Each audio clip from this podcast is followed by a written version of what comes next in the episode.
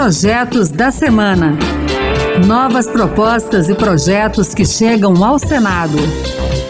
Olá, está no ar o Projetos da Semana. Eu sou Raquel Teixeira e a partir de agora você vai conhecer as principais propostas apresentadas no Senado Federal nesses últimos dias. No programa de hoje, vamos falar sobre educação, consultas médicas e muito mais. Então, fique com a gente. Um problema grave no país é o abandono da escola pelos estudantes por diversos motivos. Um deles é a necessidade de ajudar a renda da família. De acordo com a senadora Tereza Leitão, do PT de Pernambuco, a evasão escolar é uma realidade para 10% dos estudantes no ensino médio.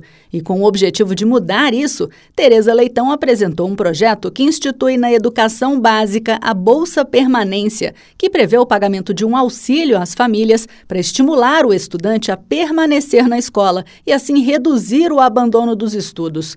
Pelo texto, a União poderá firmar acordos para o pagamento do benefício com os estados, os municípios e o Distrito Federal. E o dinheiro também pode servir para induzir as famílias a matricularem as crianças em creches e pré-escolas e estimular o acesso à educação de jovens e adultos.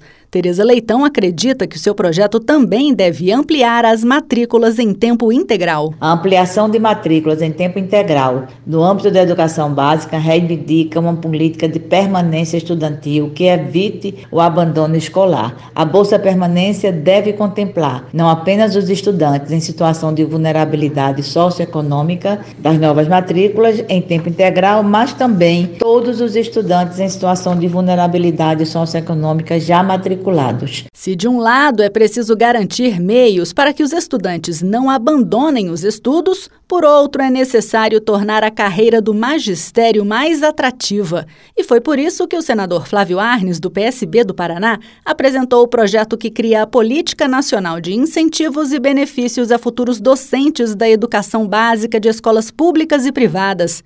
Para alcançar essa meta, o texto prevê o pagamento de bolsas aos graduandos que optarem pelos cursos de pedagogia e licenciatura. O benefício também será garantido se esses estudantes participarem de ações na zona rural e em regiões remotas ou desenvolverem atividade de apoio pedagógico, estágios, aulas de reforço e monitoria. Também estão previstas campanhas para incentivar a opção pelos cursos voltados ao magistério e ações para garantir a saúde mental, o envolvimento desses estudantes em atividades de pesquisa e no dia a dia escolar.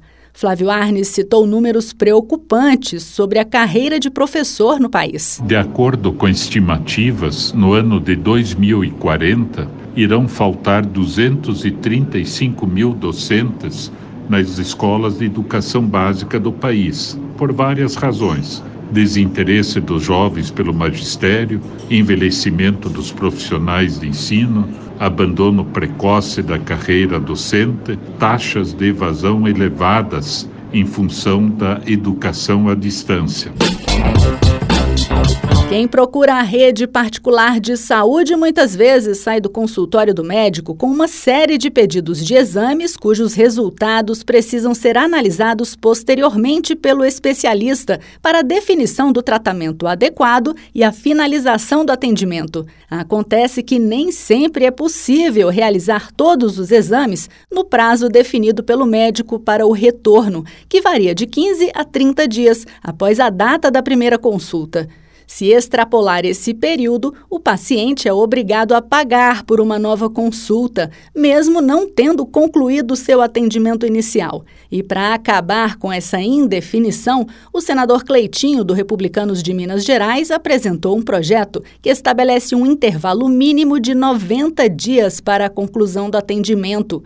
Pelo texto, esse prazo deve ser respeitado também por hospitais e operadoras de planos de saúde. Nesta semana, o Senado realizou uma sessão especial para celebrar os 17 anos da Lei Maria da Penha, criada para prevenir e combater a violência doméstica e familiar contra as mulheres inspirado numa ação do Tribunal de Justiça de Sergipe, que homenageia os municípios que implementam serviços para acolher mulheres vítimas de violência doméstica. O senador Laércio Oliveira, do PP, apresentou um projeto de resolução que cria no Senado o selo Município Amigo da Mulher. A ideia é agraciar as cidades que implementarem centros de atendimento integral em diversas áreas voltados às mulheres e seus dependentes em situação de violência doméstica e familiar.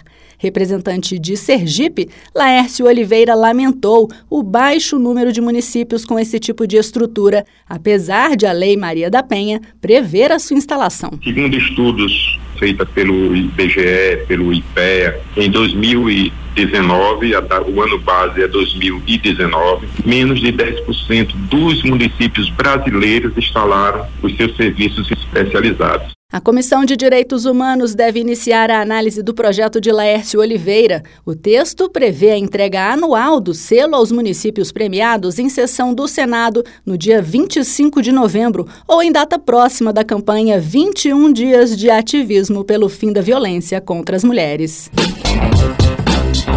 Três requerimentos de realização de sessão de debates temáticos apresentados nesta semana foram aprovados em plenário. Um deles, do senador Jorge Cajuru, do PSB de Goiás, tem como tema a reforma tributária. Já o senador Rogério Carvalho, do PT de Sergipe, propôs a discussão sobre o futuro da indústria no país. O senador Efraim Filho, do União da Paraíba, sugeriu uma sessão de debates temáticos sobre a descriminalização do porte de drogas para consumo pessoal. Esse último assunto, inclusive, é objeto de uma ação em julgamento no Supremo Tribunal Federal.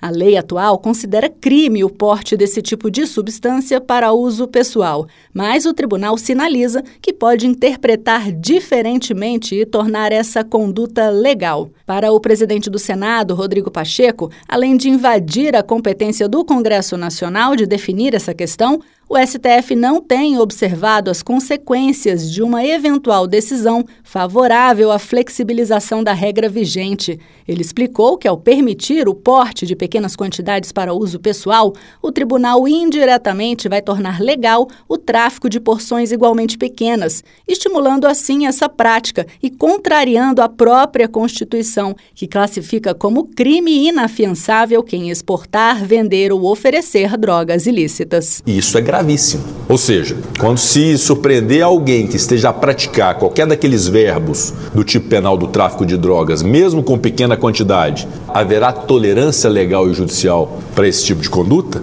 Então, tudo isso tem que ser refletido, tudo isso tem que ser considerado.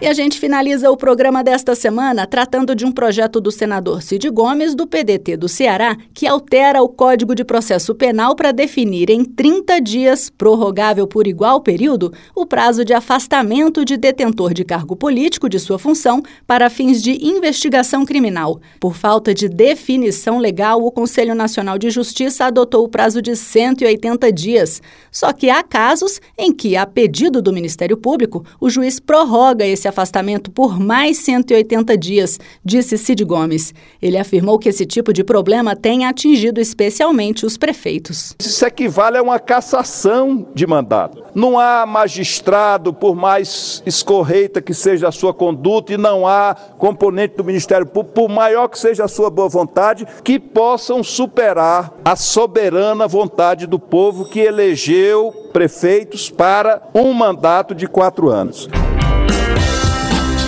É isso aí, você também pode participar do processo de elaboração das leis do país. Acesse o E-Cidadania no site do Senado, leia as propostas e vote para dizer se você é favorável ou contrário a elas. E que tal apresentar uma ideia que pode até virar um projeto de lei? Acompanhe o programa Projetos da Semana na Rádio Senado toda sexta-feira às duas da tarde e sábado às oito da manhã. A gente também está na internet, é só entrar no site da Rádio Senado e baixar o áudio para escutar quando quiser. Se preferir, o podcast também está nas principais plataformas. Com trabalhos técnicos de Cristiane Melo e apresentação de Raquel Teixeira, o Projetos da Semana fica por aqui. Muito obrigada pela companhia e até o próximo programa. Projetos da Semana. Novas propostas e projetos que chegam ao Senado.